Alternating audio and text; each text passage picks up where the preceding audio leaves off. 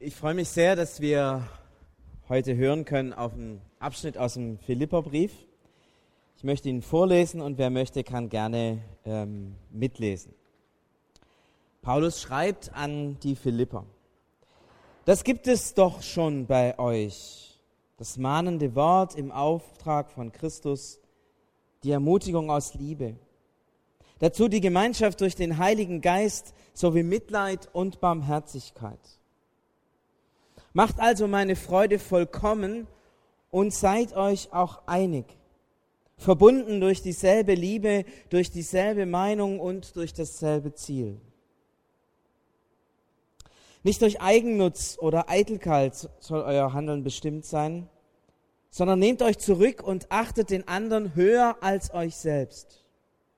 Seid nicht auf eure eigenen Vorteil aus, sondern auf den der anderen. Und zwar jeder und jede von euch.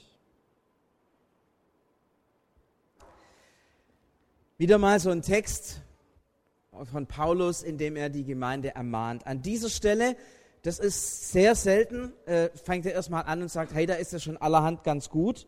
Weiß nicht, ob es euch aufgefallen ist. Er sagt, das gibt es schon bei euch. Also er sagt, hey, da ist ja schon so vieles unter euch da. Ähm, aber dann geht er doch wieder hinüber und kommt zu den unterschiedlichsten Mahnungen, die er dann ähm, der Gemeinde aufträgt, wie sie sich verhalten sollen, wie sie miteinander umgehen sollen, was wichtig ist in der Beziehung zueinander. Und mir ist es immer wichtig zu verstehen, zunächst mal, wie sind eigentlich diese Ermahnungen zu begreifen. Oft denken wir, diese Ermahnungen sind einfach irgendwie nur Befehle. Ja, der Paulus sagt, macht es so, weil ihr seid schließlich Christen und dann muss man sich so und so und so und so und so verhalten. Also ähm, irgendwelche Befehle, die er da gibt. Oder es ist so eine Art zehn Gebote. So wie am Anfang Mose zehn Gebote gegeben hat, so gibt der Paulus gewisse Grundregeln für die Gemeinden. So und so und so soll man sich in der Gemeinde verhalten. Oder manche sagen sogar, hey, muss ich das alles, muss ich das alles wirklich erfüllen? Das Telefon piept in der Tasche. Muss ich das alles wirklich erfüllen, um in den Himmel zu kommen? Ist es wirklich notwendig? Also, wenn ich das ernst nehme, was der Paulus da schreibt, dass wir den anderen höher achten sollen als sich selbst und ich, ich kriege das manchmal nicht hin oder ich kriege das immer wieder nicht hin, steht dann in Frage, ob ich überhaupt in den Himmel komme, bin ich dann überhaupt ein Christ? Und vieles, vieles hinterfragt sich uns. Und natürlich ist es so, dass wir sagen, ja, das ist Sünde. Wenn ihr den anderen nicht höher achtet, euch euch selbst, es ist Sünde, weil es ist nicht das Verhalten, das Jesus, das Gott für euch möchte und für uns möchte. Und trotzdem ist es wichtig zu begreifen, dass Paulus, wenn er, wenn er diese, diese Sätze und diese Aufforderungen an uns richtet, dass er, dass er uns nicht klein machen möchte, dass er uns nicht in einen Bewusstsein bringen möchte von Unfähigkeit oder von Schwachheit, sondern dass er etwas hervorrufen möchte, was längst schon eigentlich in uns drin ist.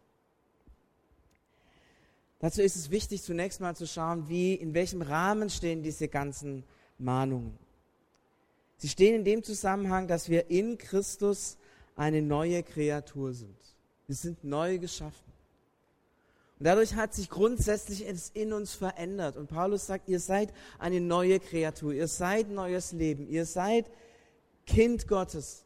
Ihr seid jemand, der das, was Gott in euch hineingegeben hat, auch lebt. Ihr seid erfüllt mit dem Heiligen Geist. Ihr seid das Licht der Welt. Ihr seid das Salz der Erde. So hat es Jesus formuliert. Wir sind etwas Neues. Und auf dem Hintergrund muss man all diese Mahnungen hören. Wir sind etwas Neues und wir leben zugleich noch in einer alten Welt, in einer, in einer Welt, in der auch unser Denken gefangen ist von diesen Grundmustern dieses alten Lebens. Eines der Grundmuster äh, ist, dass man, dass man selber nach seinem, seinen Dingen suchen muss, dass man um sein Leben kämpfen muss, dass man um seine Anerkennung kämpfen muss. Matze hat es ja erzählt, wir sind jetzt bei der WM und wenn man sich so anschaut, das ist ja ein Marktplatz der Eitelkeiten. Ja, und wenn irgendein Spieler irgendwo nicht mitspielen darf, dann ist er gleich beleidigt mit seinem Trainer und alles ist irgendwie ganz katastrophal. Und jeder erwartet doch, dass er geehrt wird und dass er gut rauskommt und jeder will gut spielen und will ein Star sein. Das ist so tief in uns drin. Im Evangelium hören wir was ganz anderes. Da muss man kein Star sein, da muss man nicht der sein, der irgendwas gut macht. Da ist man geliebt. Da ist man angenommen. Auch wenn man Dinge falsch macht. Auch wenn man das Tor nicht trifft. Auch wenn man nicht eingewechselt wird, sogar wenn man ausgewechselt wird. Man ist geliebt. Aber dieses Denken, ich muss vorne stehen. Ich muss wichtig sein. Es ist so wichtig, was die anderen von mir denken. Und wenn die anderen schlecht von mir denken, dann ist es ganz, ganz, ganz, ganz schlimm. So tief in uns drin. Aber es ist eigentlich nicht wahr. Du bist ein Kind Gottes. Ist denn wichtig, was die anderen denken oder ist wichtig, was Gott denkt? Und wenn Gott sagt, du bist geliebt, du bist gut, ich stehe zu dir, könnten wir dann nicht ganz frei das, was die anderen sagen, einfach ignorieren?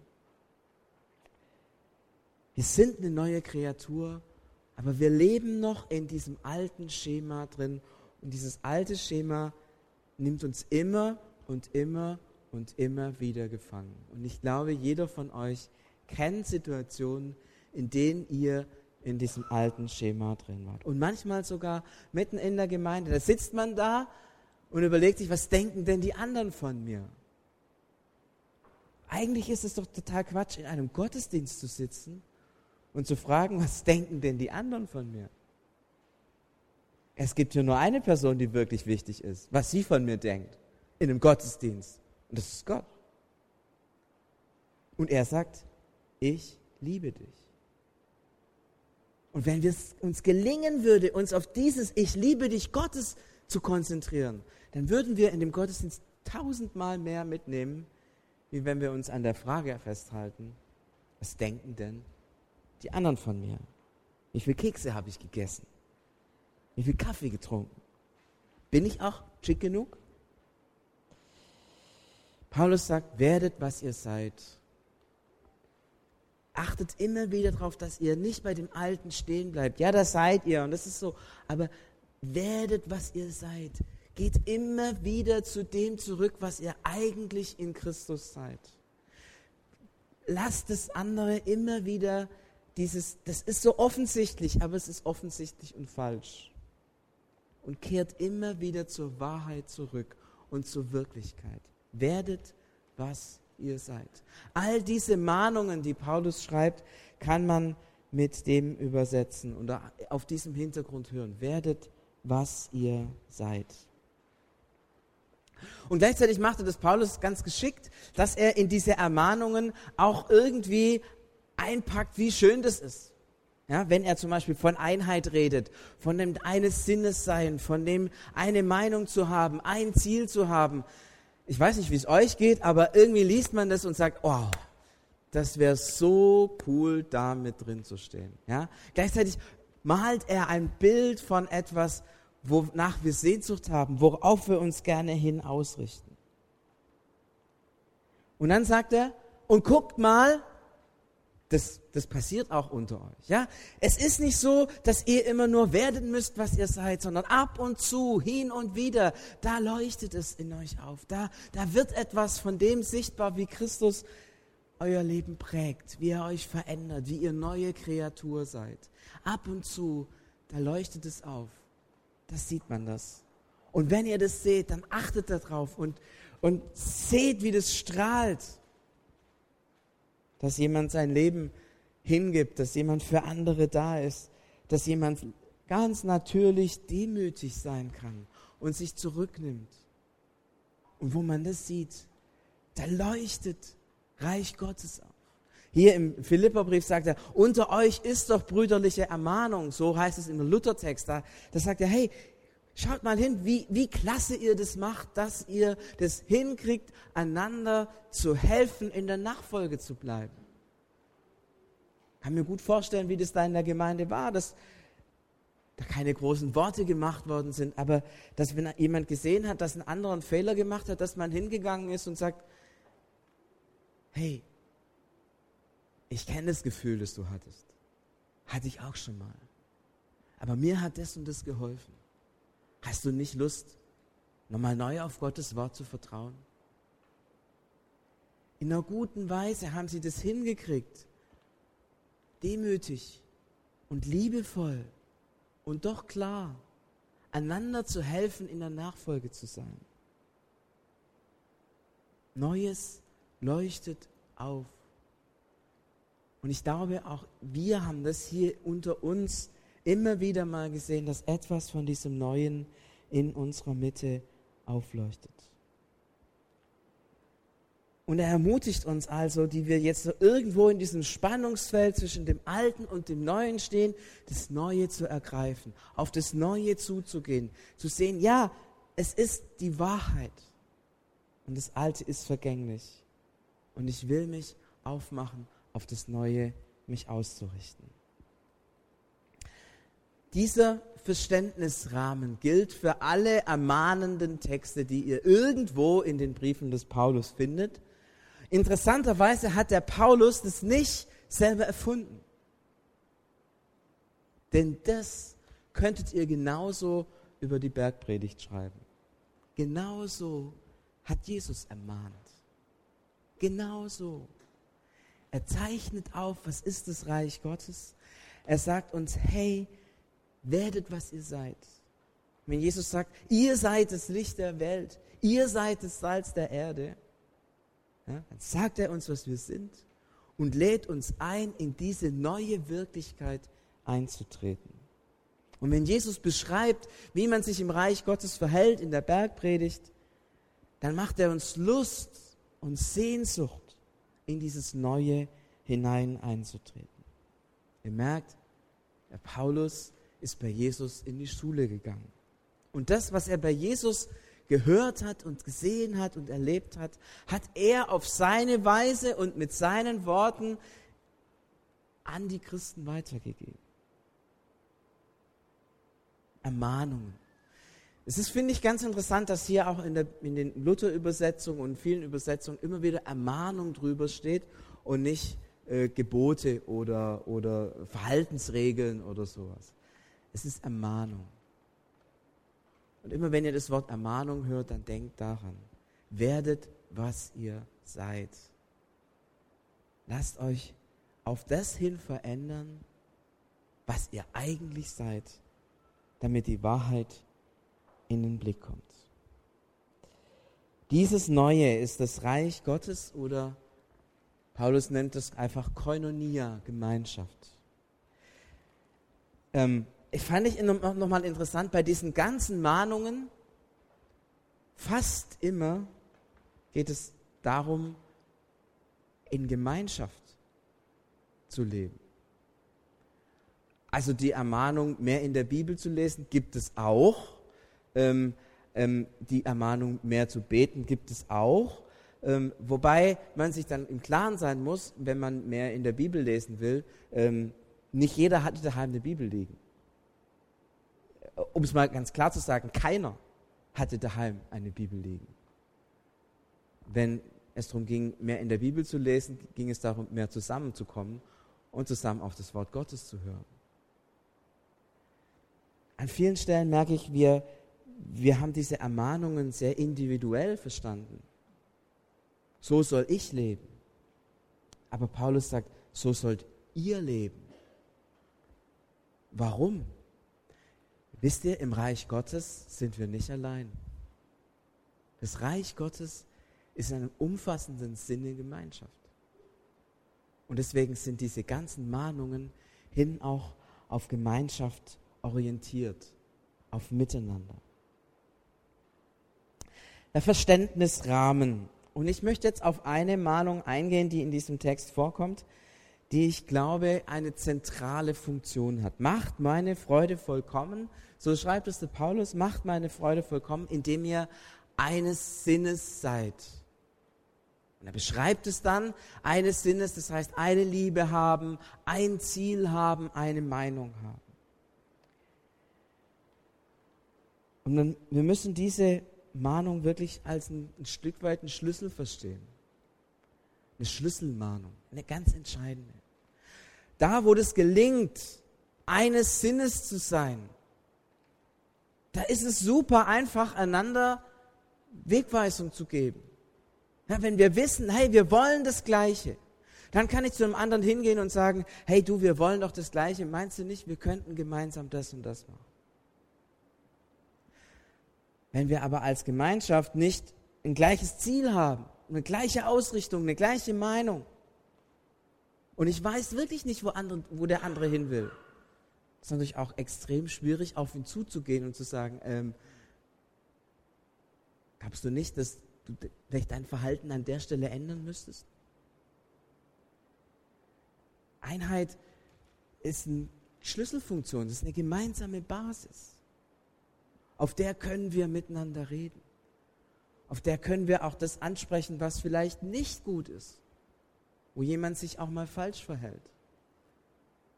Auf dieser gemeinsamen Basis ist es einfach, über die schwierigen Dinge zu reden. In einer guten Weise. Weil wir dann nicht so voneinander reden, dass wir uns trennen, sondern um mehr zusammenzukommen. So oft ist es in der Politik oder in, in, in so vielen Feldern, wenn man jemanden kritisiert, das immer gehört auf der Basis, wir trennen uns. Wir, wir gehen auseinander. Aber da, wo die Einheit unter uns da ist, können wir kritisieren, um diese Einheit noch mehr zu hervorzubringen und sie noch mehr miteinander zu gewinnen. Von dem her glaube ich, dass tatsächlich diese Einheit einen Schlüssel hat, auch wenn es darum geht, eine Schlüsselfunktion hat, auch wenn es darum geht, einander zu ermahnen und in eine gemeinsame Sicht zu kommen. Aber auch, wenn Paulus schreibt, den anderen höher zu achten als sich selbst. Stellt euch eine Gemeinschaft vor, die das gleiche Ziel hat die eine gemeinsame Überzeugung hat, eine gemeinsame Vision hat, die sagt, ja, wir wollen gemeinsam diesem Jesus dienen. Mit unserem ganzen Herzen. Wenn ich in so einer Gemeinschaft lebe, dann fällt es mir sehr leicht, den anderen höher zu achten als mich selbst. Denn ich weiß, was der andere will. Es ist mir, es ist mir klar, er will das. Er will dahin. Und deshalb kann ich ihm mein Leben ein Stück weit anvertrauen, weil ich weiß, da wo der hin will, will ich eigentlich auch hin. Wir sind miteinander auf dem gleichen Weg. Und deswegen können wir uns einander auch wirklich anvertrauen. Ganz anders ist es aber, wenn diese gemeinsame Basis nicht besteht.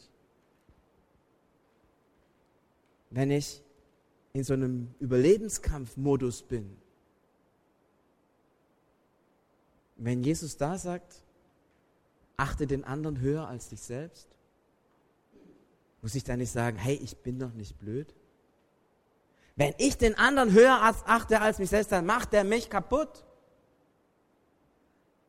Wenn ich in meinem Arbeitsplatz das anfange und nicht den Starken heraushängen, sondern wirklich den anderen diene, hey, die machen mich doch kaputt.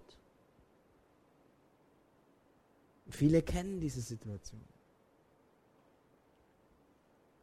Und ich glaube auch hier, wenn Paulus mahnt, den anderen höher zu achten als sich selbst, hat in der Gemeinde die Einheit eine Schlüsselfunktion.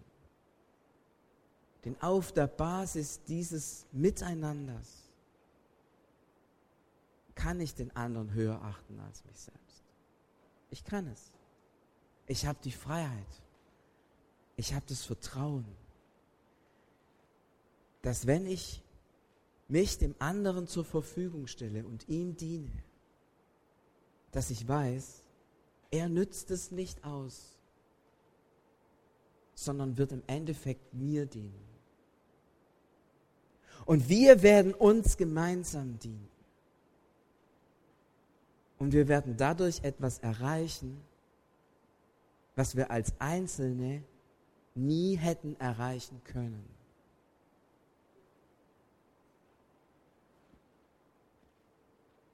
Einheit ist der Schlüssel. Jetzt werdet ihr sagen, na ja, aber heißt es dann, dass wenn ich in meinem Beruf bin, da ist es dann egal, da kann ich dann, dann da muss ich nicht hören auf das, was der Paulus sagt, da kann ich auf meinem Ego-Trip sein und dann in der Gemeinde, da wo die Einheit besteht, da kann ich ja dann ganz locker ähm, sozusagen die, die Masken und die, die, die Panzerung fallen lassen und mich öffnen. Und dann, wenn ich aus der Gemeinde wieder rausgehe, ja, also spätestens nachher, Sonntagnachmittag, hier draußen an der Garderobe, gut, es ist Sommer, da hängt nichts, aber stellt euch mal vor, es wäre Winter, ja, statt eurer Jacke nehmt ihr sozusagen Helm und Panzerung mit und dann seid ihr wieder in eurem Alltag, ja, und dann stecken die Colts ziemlich locker, dass ihr schnell zurückschießen könnt, wenn euch jemand angreift.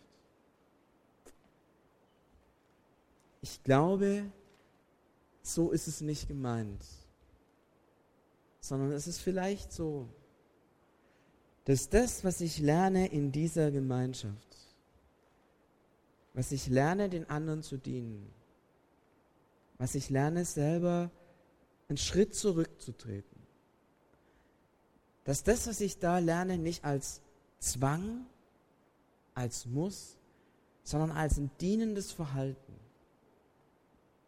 das hilft und das auferbaut.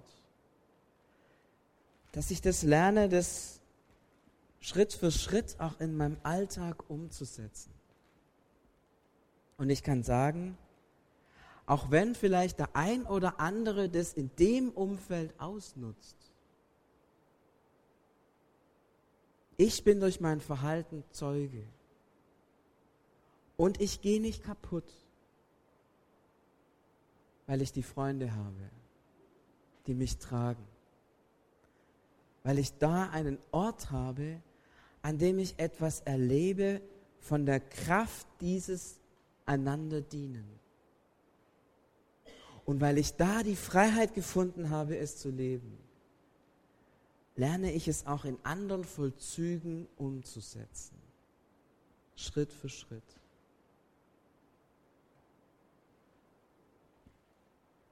Einheit leben ist der Schlüssel, dass wir einander ermahnen können, dass wir es lernen, was es bedeutet, den anderen höher zu achten als sich selbst, dass wir ein Feld finden, in dem wir das lernen können, leben können, einander vertrauen, lernen, Vertrauen lernen auf das Wort Gottes, Vertrauen lernen, dass diese Werte, die Jesus uns gibt, dass sie wirklich tragen, dass sie wirklich Substanz haben und in dem Maße, in dem ich dieses Vertrauen erlerne, erfahre, gewinne, kann ich es dann auch in anderen, um, in anderen äh, Situationen umsetzen und einsetzen.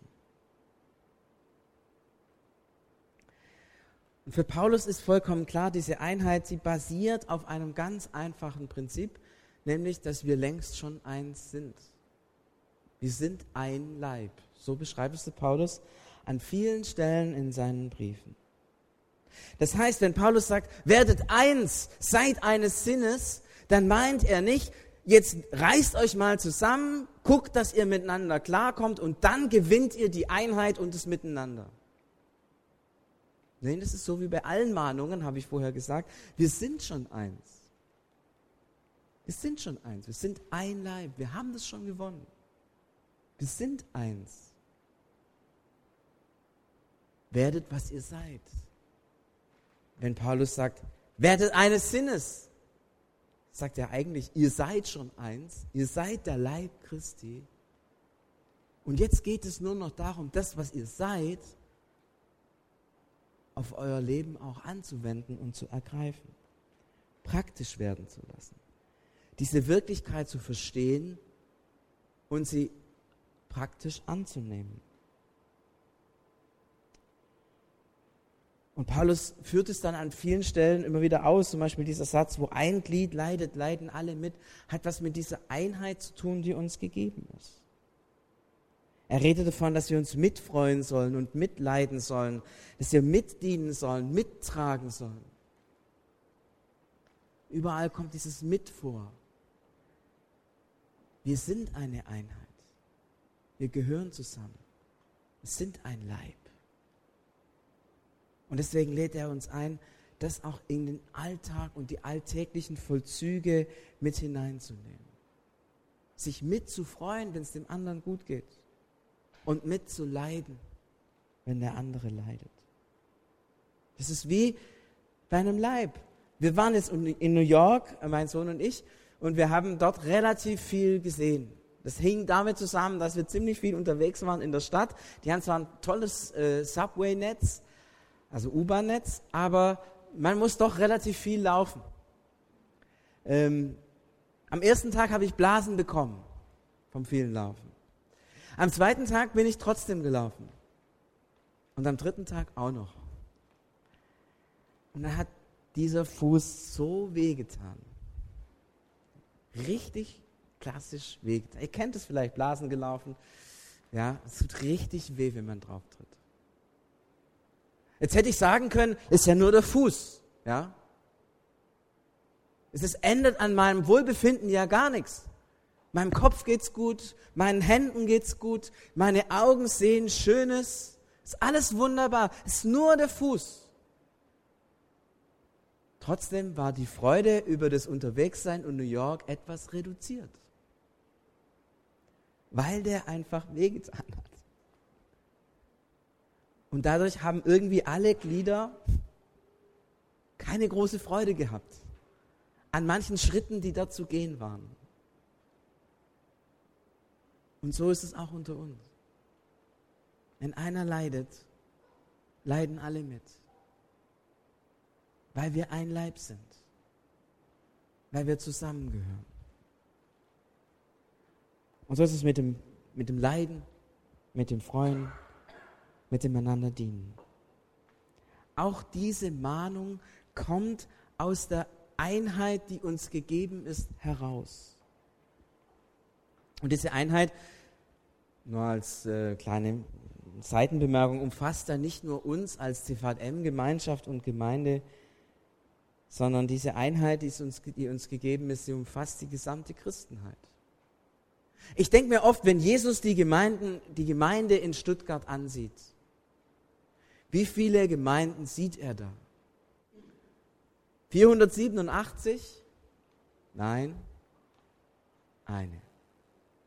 Wenn Jesus das Volk Gottes in der Stadt ansieht, sieht er dann die Katholiken an und die Evangelischen und die Methodisten und die Pfingstler und die und die und die und jede für sich. Ist es das Volk Gottes in der Stadt? Ein Volk Gottes in der Stadt. Ein Leib. Ein Leib. So sieht Gott die Christen in der Stadt. Es ist ein Leib. Das heißt, wenn wir über Gemeinschaft und Miteinander reden, lasst uns immer das auch nochmal mit, mit im Blick behalten. Wir sind ein Leib mit den Geschwistern drüben in der Hospitalkirche und in der Stiftskirche und im Gospelforum und in der katholischen Kirche und in der griechisch-orthodoxen Kirche und der rumänisch-orthodoxen Kirche und, und was es alles sonst noch gibt. Ich darf nachher, heute Nachmittag, äh, in der chinesischen Gemeinde äh, äh, predigen, die sich im evangelischen Jugendwerk oben trifft. Und mit denen gehören wir zusammen. Wir sind ein Leib. Miteinander. Verbunden. Und nochmal, weil wir ein Leib sind, wächst aus uns eine gemeinsame Überzeugung. Und weil wir ein Leib sind, ist es eine gemeinsame Liebe, nämlich die Liebe Jesu, die uns bestimmt und prägt. Es ist also nicht so, dass wir sagen, okay, liebe Leute, wir haben eine große Aufgabe, wir müssen die Welt verändern. Jesus hat uns die zehn Gebote, na, äh, den Missionsbefehl gegeben. Also kommt mal zusammen und jetzt lasst uns miteinander überlegen, lasst uns eine gemeinsame Basis finden. Visionsprozess nennt man das heutzutage oder so. Lasst uns eine gemeinsame Basis finden und dann lasst uns gemeinsam überlegen, wie wir aus dem heraus irgendwas gemeinsam gestalten. Natürlich sind solche Prozesse alle wichtig. Aber wenn wir solche Prozesse machen, sind sie getragen von der Einheit, die geschenkt ist. sind sie getragen von der einen Liebe, die in alle unsere Herzen ausgegossen ist. Sind sie getragen von der Einheit in Christus, aus der wir leben.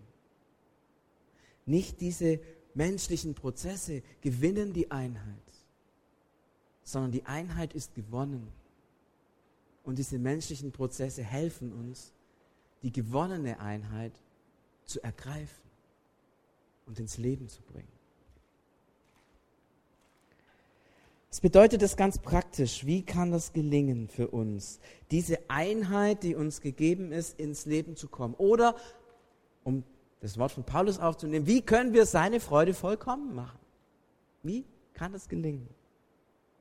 Und ich glaube, es funktioniert nicht, indem wir da sitzen und sagen, okay, von heute an treffe ich die Entscheidung, ich will mit den anderen eines Sinnes sein und ich finde die Einheit in der Gemeinde wichtig und deswegen beschließe ich jetzt, dass ich das so mache. Punkt.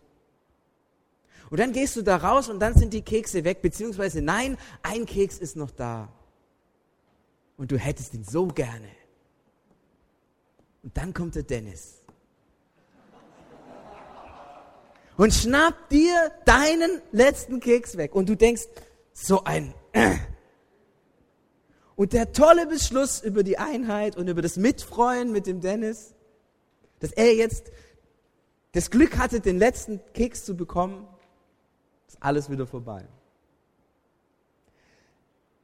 Oder dann kommt wieder raus, was da in der anderen Gemeinde, was die da für Quatsch gemacht haben. Und dann denkt man sich, mit denen will ich nichts zu tun haben. Und, und, und. Es geht so schnell. Ich glaube, eine einfache Entscheidung, ein einfacher Beschluss, von jetzt an will ich die Einheit im Blick haben, etc., etc., das funktioniert nicht. Ich glaube, es ist ein Prozess. Und es geht zunächst mal darum, ein Denken einzuüben. Wir sind eins. Wir sind eins. Unter uns immer wieder zu sagen, nein, die Basis ist nicht ich bin ich und du bist du und wir sind zunächst mal unterschieden. Das ist nicht unsere Basis. Die Wahrheit ist, in Christus sind wir verbunden. Das ist die Wahrheit. Und ich merke, ich muss diese Wahrheit immer wieder denken. Ich muss sie immer wieder neu denken, weil sie nicht sichtbar ist. Und immer wieder, wenn ich sie neu denke, kann ich sie auch wieder neu ergreifen. Und ich lade euch ein, jetzt nicht zu beschließen, von jetzt an will ich irgendwie, sondern übt dieses Denken ein. Und es ist wirklich ein Einüben. Es ist wirklich ein Einüben. Auch wenn wir über andere Gemeinden reden. Die sind so und wir sind so. Nein, wir sind eins. Und aus der Einheit heraus merken wir, dass die einen das eine mehr betonen und die anderen das andere. Aber wir sind eins. Und dann ist es wichtig, Einheit immer wieder auszusprechen. Es ist einer der schönsten Texte äh, des Alten Testaments, als die Ruth und ihre Oma, nein, ihre, ihre Schwiegermutter, mit, ich, ich, ich sage Oma, weil die heißt nur Omi und mich erinnert das irgendwie an Omi. Also ähm, als die Ruth der Naomi sagt, wir gehören zusammen. Und sie spricht es aus. Wo du hingehst, da will ich auch hingehen. Wo du bleibst, da bleibe ich auch. Mein Volk, dein Volk ist mein Volk und dein Gott ist mein Gott. Wo du stirbst, da sterbe ich auch. Da will ich auch begraben werden. Der Herr tue mir dies und das. Nur der Tod wird mich und dich scheiden. Ist auch sehr beliebt als Ehespruch. Aber hier wird Einheit ausgesprochen. Ich glaube, es braucht immer wieder, dass wir das auch aussprechen. Wir gehören zusammen. Du und ich. Wir gehören zusammen. Klammer auf. Schadet auch nicht, wenn das Ehepaare immer wieder mal aussprechen. Wir gehören zusammen. Es schadet eurer Beziehung nicht, wenn ihr immer wieder hervorhebt, dass ihr eine Einheit seid.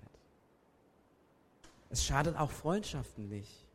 Wenn man hin und wieder sagt, wir sind Freunde, wir gehören zusammen. Es schadet auch einer Wohngemeinschaft nicht, wenn man hin und wieder sagt, wir gehören zusammen. Wir sind eine Einheit. Und was wäre das, wenn unsere Ehen, unsere Freundschaften, unsere Wohngemeinschaften nicht in einem Vertrag gründen, den wir zwei miteinander geschlossen haben oder zu dritt mit dem Vermieter, sondern wenn unsere Gemeinschaft gegründet wäre in der Einheit, die Jesus schenkt. Wenn eure WG, eure Ehe, eure Freundschaften, eure Familien in dieser Einheit gegründet sind und ihr das versteht und dann den Mut habt, es immer wieder aufs Neue auszusprechen, was kann das für euer Verhalten und für euer Denken übereinander ändern?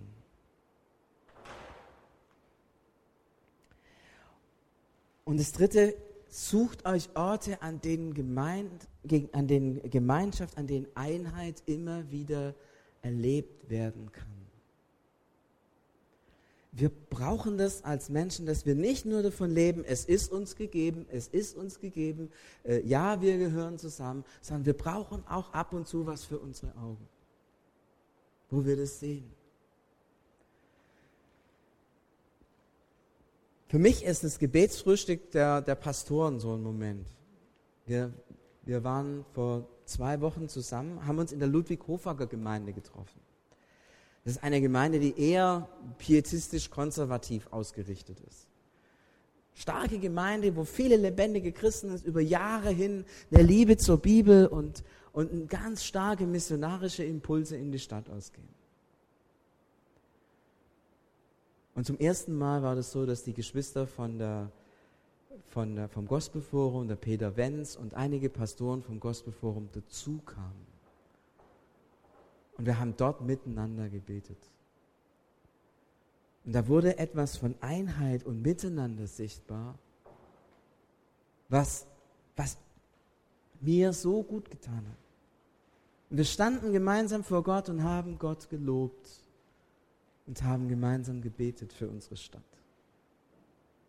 Und wir haben etwas gesehen von dem, was uns gegeben ist. Nutzt solche Möglichkeiten. Ich weiß es nicht, Allianzgebetswoche oder ich gehe gern auf den Willow Creek Kongress oder was auch immer. Irgendwelche Momente, Orte, wo die Möglichkeit ist, etwas zu sehen von dieser Einheit, die größer ist als das, was wir normalerweise erleben. Wir als Menschen brauchen das. An dieser Stelle schon mal die herzliche Einladung zum 3G-Gottesdienst, ich glaube am 20.10. Das heißt 3G, gemeinsam Gott groß machen. 16 Gemeinden in der Stadt lassen ihre Gottesdienste ausfallen und sagen, lass uns in die Liederhalle gehen und gemeinsam Gottesdienst feiern. Da wird sichtbar, was uns gegeben ist. Da wird die Einheit sichtbar. Ich lade euch herzlich ein, hinzugehen und das anzuschauen und da eure Seele aufzumachen. Denn da seht ihr, wie Gott Gemeinde sieht. Eine Gemeinde.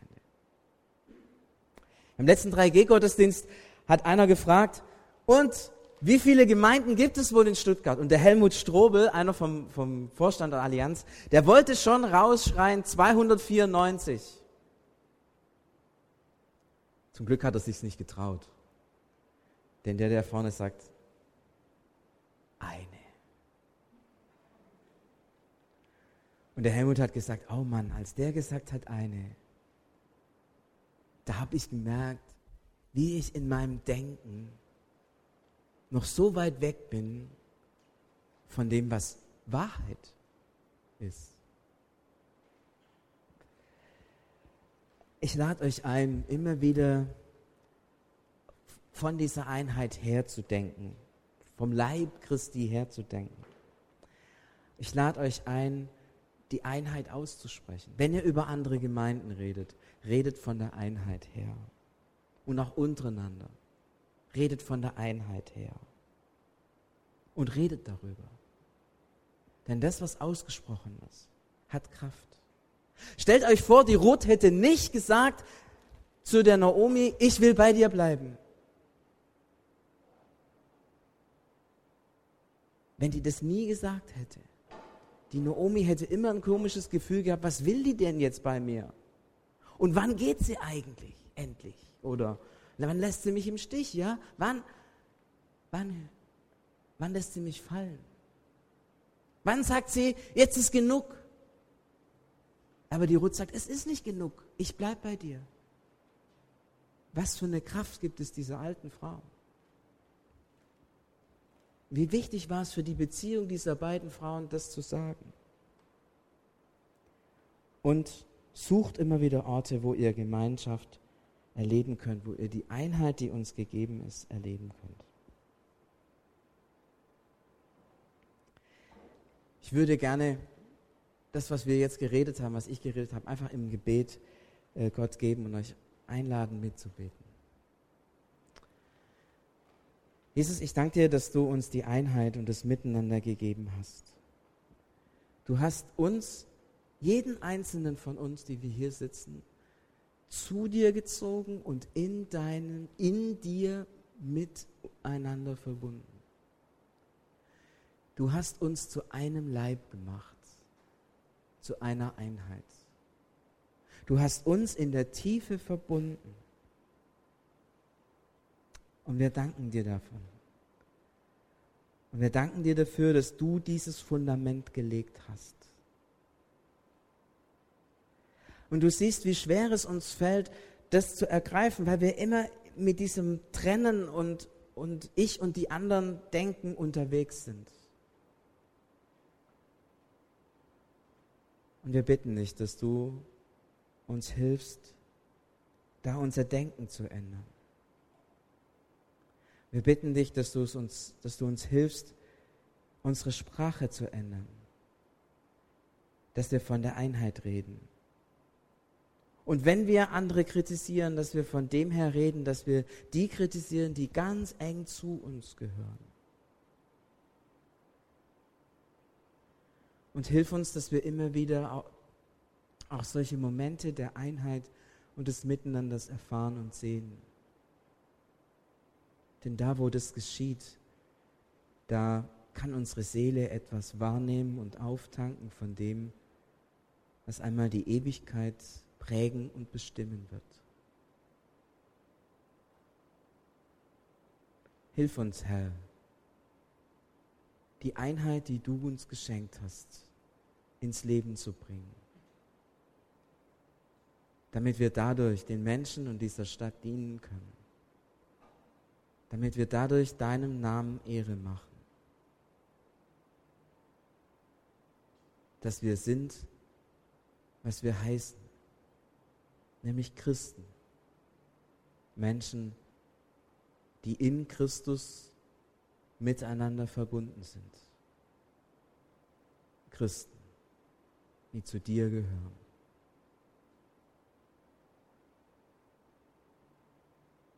Lass uns das leben, Herr. Und wir bitten das nicht nur für uns, sondern wir bitten das für die Gemeinden in dieser Stadt, die die auf Deutsch Gottesdienst feiern oder in einer anderen Sprache die freie Gottesdienste feiern oder nach einer alten Liturgie. Die viel singen oder gar nicht. Die jung sind oder eher älter. Wir gehören zusammen. Und wir sind dein Volk in dieser Stadt. Danke, dass du uns eins gemacht hast. Amen.